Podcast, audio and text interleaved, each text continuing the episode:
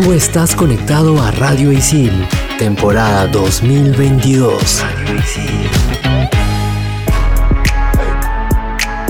¿Sabías que la ciudad rusa de San Petersburgo dejará de percibir entre 60 a 70 millones de euros luego de perder la sede de la final de la Champions League del 2022? Hoy en Explícame esto, la Champions. Bien, para terminar la clase, ¿alguna pregunta, chicas y chicos? Sí, yo.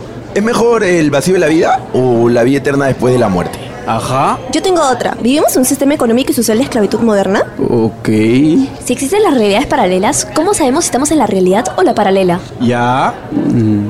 Y cuando quieres dejar de pensar en algo, ¿estás pensando en dejar de pensar en algo? ¿Qué? ¿Qué? Bueno, estoy seguro que para todo esto hay una explicación. ¿O no? Aquí empieza. Explícame esto por Radio Isil.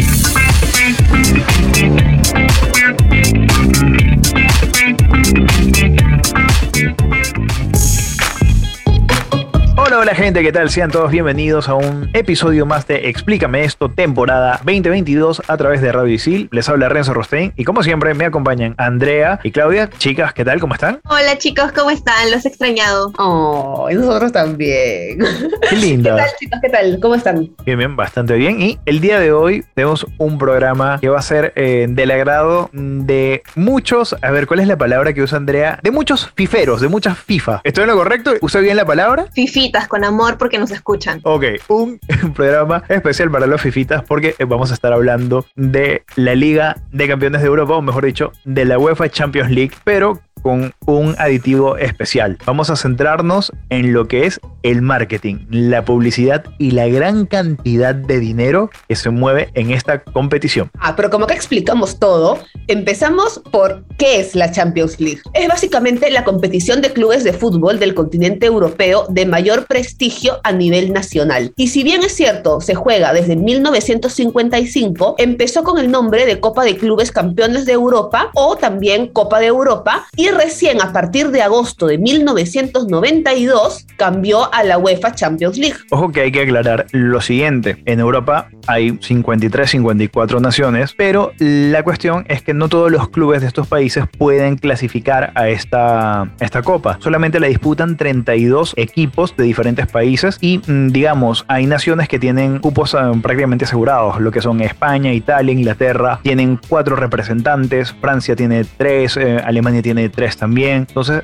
esto se va midiendo según unos coeficientes y todo, un ranking que tiene la UEFA, que es la, la Unión Europea de Asociaciones de Fútbol, y el torneo se empieza en realidad a disputar desde agosto de cada año, cuando comienzan las fases preliminares, que se enfrenta, digamos, el campeón de Noruega contra el campeón de Bielorrusia, y el que gane de ahí tiene que jugar contra el tercero de Holanda, por dar un ejemplo, ¿no? Entonces, ya cuando terminan estas rondas de eliminatorias, los 32 clasificados son los que disputan la Champions League. Luego de este importante contexto dado por nuestro querido Renzo, cabe mencionar que esto lo estamos grabando antes de la final de la Champions League del 2022, así que según esto, hasta ahora hay unas estadísticas, unos datos bastante interesantes. Por ejemplo, tenemos que el Real Madrid es el club más ganador de esta competencia con 13 títulos, le sigue el AC Milán con 7 y el Liverpool con 6. En cuanto a los goles, está Cristiano Ronaldo Ronaldo, que es el máximo anotador en la historia del torneo, con 140. Luego le sigue Lionel Messi con 125. Y luego está el polaco Robert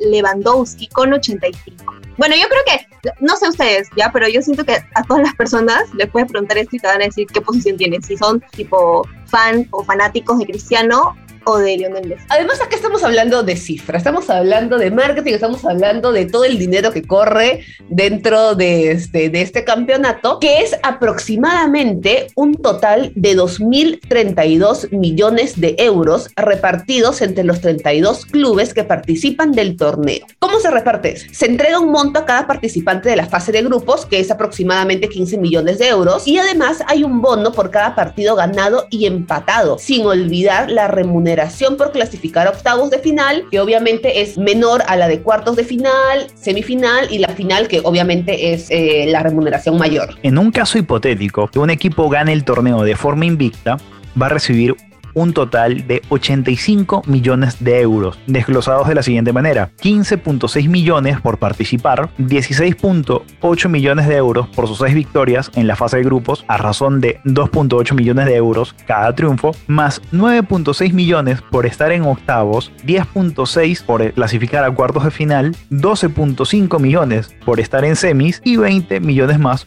por salir campeón. El premio, obviamente, puede variar dependiendo del market pool de cada país. Y ahora, si ustedes se preguntan qué es el market pool, como yo me lo pregunté, básicamente es un sistema que destina a cada país una cantidad de dinero en función de su valor como mercado televisivo para la Champions. Básicamente según qué tan comercial es, algo así. Y este es un dinero fijo que se asigna a cada país y que se reparte entre los equipos participantes. De esta cantidad, el 50% se distribuye en función del número de partidos jugados por los equipos de un determinado país, para así poder establecer un precio por partido. Por lo que cuantos más partidos dispute un equipo, más dinero ganará. Y el otro 50% depende de la clasificación del año anterior. Ahora, hay una división del market pool y depende de cinco factores. Exacto. Eh, el primero de ellos, y quizás el más importante, es el valor del mercado que tiene cada uno de los clubes. Eh, en este caso, eh, los clubes más grandes reciben una mayor cantidad de dinero porque hace que los sponsors aporten más dinero. En segundo lugar, tenemos que los ingresos de televisión que obtiene la UEFA de cada liga, es decir, las televisiones de cada país pagan una cantidad diferente a este organismo, la UEFA, por retransmitir los partidos de Champions. Por tanto, los clubes donde más se paga ganan más. En tercer lugar está el número de equipos participantes de cada liga. Por ejemplo, en el 2017, la Liga Española contó con cinco equipos frente a tres de la italiana. Es por eso que la Juventus, pese a haber perdido la final, obtuvo mucho más ingresos que el Real Madrid. Tenemos también el ranking de cada liga. Esto es similar al valor del mercado. O sea, a mayor ranking UEFA de cada liga, mayores son los ingresos para los clubes de ese país. Y por último, la actuación de cada equipo en su liga. El club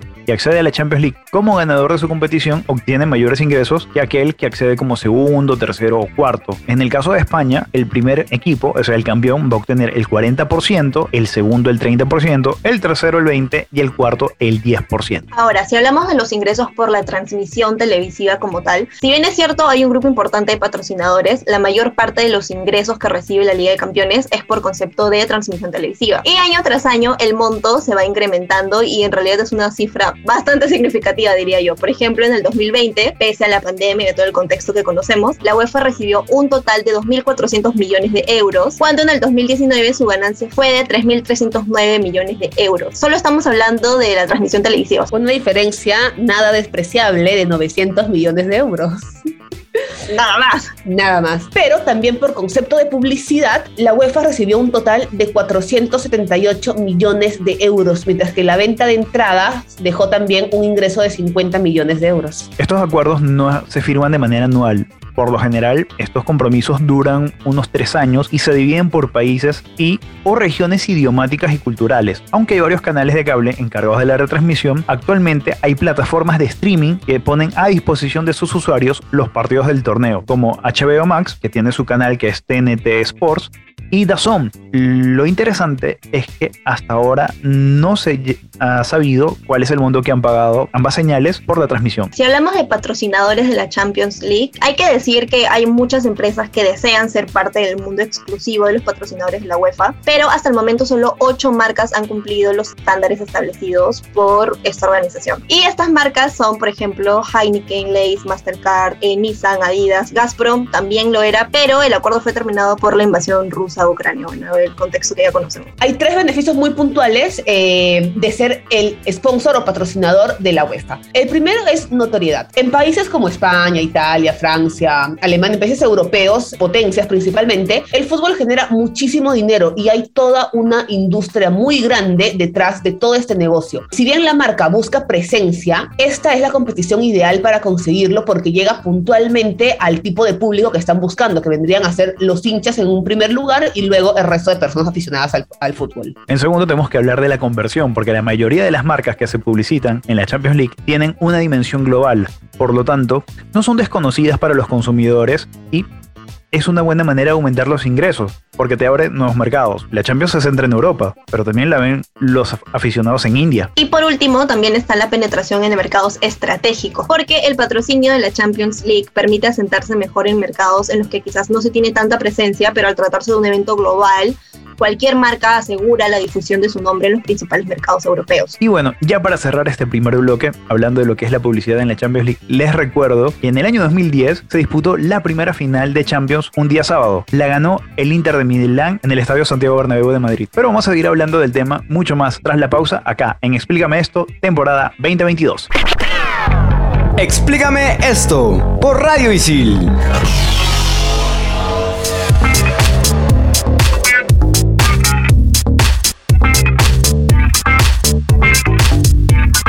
Ya estamos de vuelta aquí en Explícame esto, temporada 2022 por Radio Isil. Y estamos con Claudia, te doy los honores. La frase célebre llega gracias a David Beckham. Es cierto que ganar la Champions League es importante para todos los, pero según me han contado mis compañeros, en el Real Madrid es algo excepcional. Frase del exfutbolista inglés, hoy propietario del club Inter Miami de los Estados Unidos en la MLS, Curiosamente, Beckham fue parte de los Galácticos del Real Madrid, pero no ganó la Champions con ellos, la ganó con el Manchester United en el 99.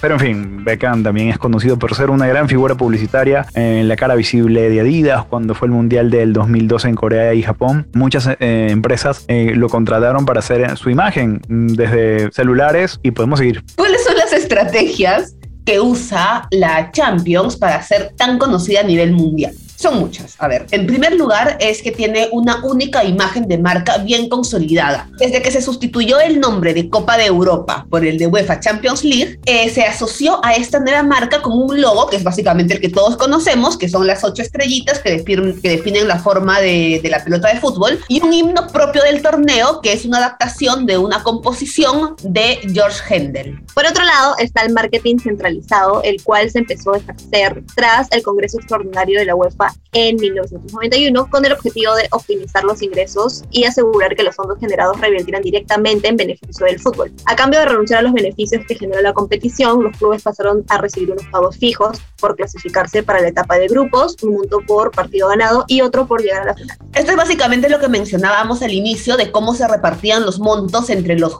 entre lo, entre los equipos que, o sea, que se habían clasificado, según también la fase en la cual habían quedado dentro de la Champions. Otra de las estrategias que también ha funcionado es tener pocos patrocinadores y que sean exclusivos. Es decir, se centralizaron los contratos con los patrocinadores que además, como ya lo dijimos, son exclusivos en el área de su producto. Se eligió un buen número, creo yo.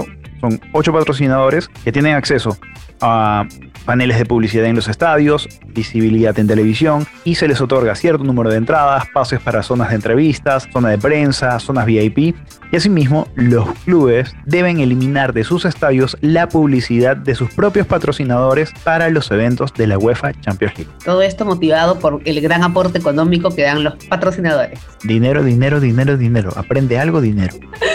Bueno, también está el tema de los derechos de televisión, ya habíamos mencionado esto anteriormente. La UEFA pasó a negociar directamente los derechos televisivos de la competición con, los con las televisiones locales. Y esto se implementó a partir de la temporada de 1992 y 1993 que fue cuando la UEFA diseñó un conjunto de manuales que se entregaron a clubes, a patrocinadores y a cadenas de televisión con el objetivo de dejar muy en claro qué es lo que se requería de cada uno de los agentes para que eh, el nuevo rumbo económico y deportivo de esta, de esta competición generara un valor para todas las partes involucradas. Por último está el formato optimizado, que es por ejemplo, el número de clubes participantes pasó de 8 a 16 en la temporada 1994-1995, a 24 en la temporada 1997-1998 y a 32 en la 1999-2000, una cantidad que hasta la actualidad se ha mantenido. Por otro lado, de todos los equipos, los procedentes de las cinco grandes ligas europeas, que son España, Inglaterra,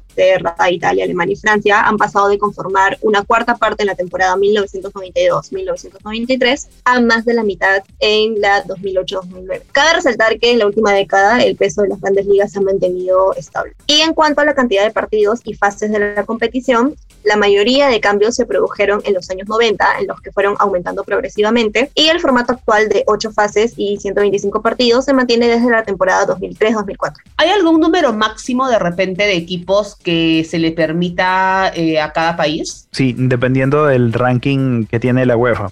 Por ejemplo, España, Italia e Inglaterra tienen la posibilidad de participar en la Champions con cuatro equipos. ¿Puede clasificar un quinto equipo por país? Sí, siempre y cuando ese equipo haya salido campeón de otro torneo continental que es la Liga eh, de Europa, la Europa League. En este caso, al campeón se le otorga un boleto directo a Champions. Digamos Ah. que si lo gana un, un equipo de España, España tiene cinco representantes. Si lo gana una Italia, cinco. Ya se hizo sucesivamente. Digamos que es la el dato curioso, la, la curiosidad. Pero digamos, si eres una un país muy pequeño, como los Países Bajos, tienes que resignarte a tener dos representantes, campeón y subcampeón de la Liga de los Países Bajos, van a Champions. Y hablando de eventos deportivos, tenemos que hacer un, una comparación, que a veces son odiosas las comparaciones, pero en este caso hay que mencionar el Super Bowl o Super Tazón, que se disputa en los Estados Unidos, obviamente eh, estamos hablando de uno de los grandes eventos de fútbol americano y creo que mucha gente, y me incluyo, lo sigue nada más para ver quién es el artista que se presenta en el entretiempo. Exacto. Pero obviamente no podemos negar que tiene un gran impacto económico y obviamente esto lo ha puesto en los titulares en- de todos los periódicos, de los noticieros, es uno de los eventos más seguidos a nivel mundial. Justamente el show de medio tiempo es eh, una de las cosas más llamativas de, de este campeonato, que básicamente el Super Bowl es la final del campeonato de la National Football League, eh, donde se enfrentan los dos campeonatos, que también se les llama conferencias, eh, del fútbol americano de Estados Unidos, que son la Conferencia Nacional y la Conferencia Americana. Pero básicamente el partido, a la gente que no es de Estados Unidos, no nos importa. Lo que nos importa es el show. Tal cual. En cuanto a esto, eh, justamente en la Universidad de Valladolid hubo un trabajo en 2018 prox que comparó ambos eventos y consideró espectadores, consideró el número de tweets incluso, el número de periodistas. Por ejemplo, en cuanto a espectadores, la UEFA Champions League contó con 400 millones y el Super Bowl con 103.4 millones. O sea, hay una diferencia abismal, sin embargo, no sé por qué siento que como que al, al que le damos como un poco más, o al menos yo, bueno, debe ser porque no me gusta mucho el fútbol, le doy un poco más de visión, no sé, es al Super Bowl. Yo creo que es por el show, porque hay como que una Sí. expectativa muy grande sobre quiénes son los artistas que se van a presentar y cómo va a ser la presentación en sí. Este trabajo de la Universidad de Valladolid también nos indica que los espectadores de la UEFA Champions League provienen de 226 países alrededor del mundo, mientras que el Super Bowl solamente 200 naciones fueron las que sintonizaron el evento. Además, el número de tweets, ahí em- es que empieza la guerra muy pareja, porque la UEFA Champions League, el día de la final, generó 9.4 millones de publicaciones en la red de microblogging, mientras que el Super Bowl 9.3 millones. 9.4 contra 9.3. Ajá, pero curiosamente eh, la cantidad de periodistas que cubrieron ambos eventos es muy diferente. Hubo 1.800 periodistas que cubrieron la Champions League frente a 5.000 que cubrieron el Super Bowl. Ahora, entre las conclusiones de este mismo trabajo está que, en primer lugar, el impacto económico que genera este evento, o sea, el Super Bowl, es superior a la final de la Champions debido al número de asistentes y repercusión económica generada en la ciudad. En cambio, la final de la Champions tiene mayor repercusión mediática a nivel global y mayor seguimiento en las redes sociales debido a que el fútbol es un deporte popular en todo el mundo, a diferencia de lo que ocurre con el fútbol americano. En todo este rato no hemos mencionado para nada el fútbol femenino, así que me parece que es momento. Para los que no sepan, la UEFA Women's Champions League, que es la competición que se disputa desde agosto del 2000. Ahí cuéntame, Renzo, un poquito por qué recién desde el 2000, o sea, no sé si hay algún contexto.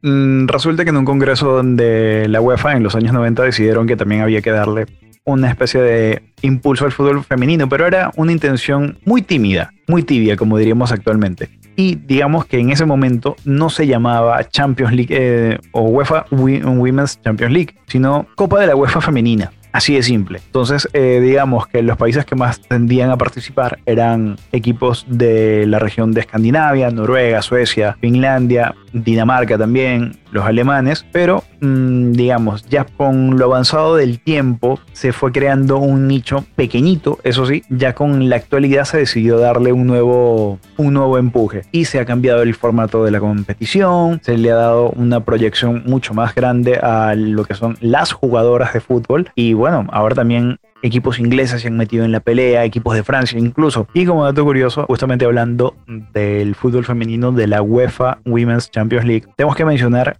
justamente una cifra muy grande, que es 91.648. Repito, 91.648. ¿Y esta cifra que se refiere? A que fue la cantidad de espectadores que asistieron a un partido de fútbol femenino en esta competición. Fue el partido que se llevó a cabo el 22 de abril del 2022 en el partido entre el Barcelona femenil y el Wolfsburgo femenino por el partido de ida de la semifinal de la competición. El partido se celebró en el estadio Camp Nou de Barcelona. Y bueno, ya eh, vámonos a una breve pausa porque al regresar vamos con el segmento favorito mío, tuyo, nuestro, vuestro, de Andrea también, es el Top 5. Ya venimos con más aquí en Explícame esto, temporada 2022.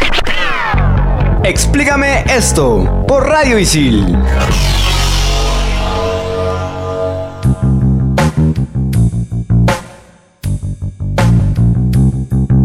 Volvemos en Explícame esto por Radio Isil y justamente estamos en nuestro segmento favorito, el top 5. En el programa de hoy, nuestro top 5 es sobre ciudades que recibieron más dinero en una final de la Champions League. Top 5. Top 5.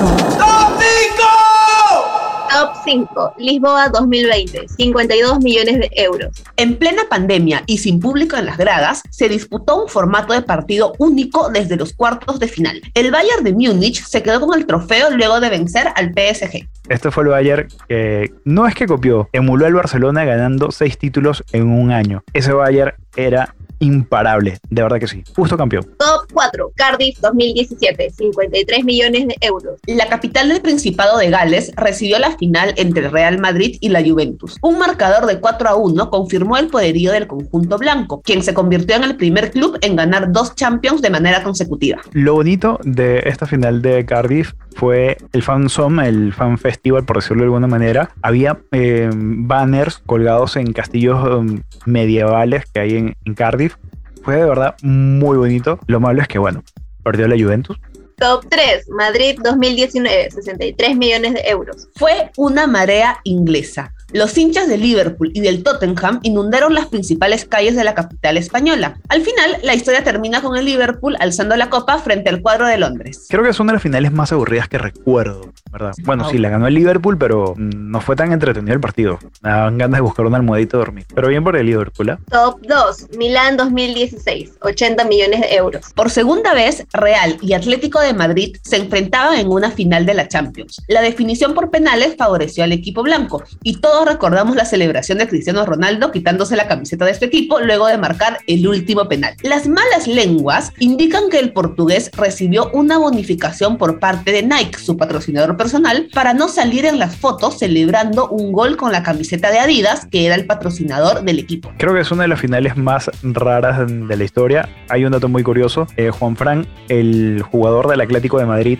que falló el penal mm, del equipo colchonero, fue formado en la cantera del Real Madrid. Una cosa de locos. Nadie sabe para quién trabaja.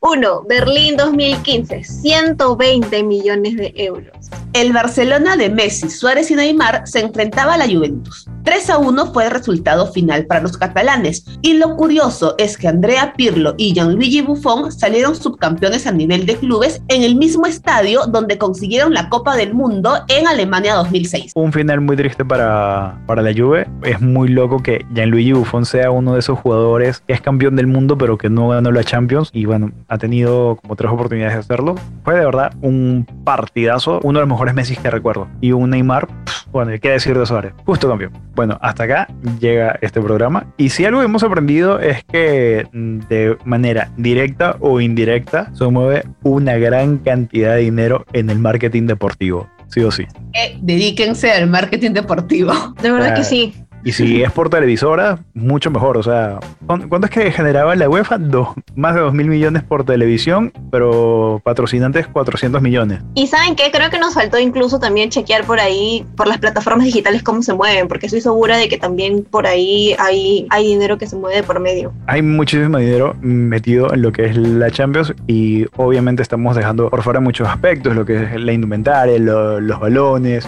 las bonificaciones este, particulares a cada jugador, que el que sale goleador, etc, etc, etc, para que vean que eh, el fútbol en realidad ha dejado de ser como ese deporte romántico en que solamente ganaban los mejores. No, ahora hay muchos intereses particulares y el fútbol moderno convirtió un deporte en una industria y le ha quitado su lado bonito. Y luego de esta profunda, no sé si decepción, pero reflexión de Renzo con respecto a la industria del fútbol actualmente, llegó el momento de despedirnos y hasta el próximo episodio aquí en Explícame esta temporada 2022 por Radio Isil. Chao. Chao, chao. Bye. Tú estás conectado a Radio Isil, temporada 2022. Radio Isil.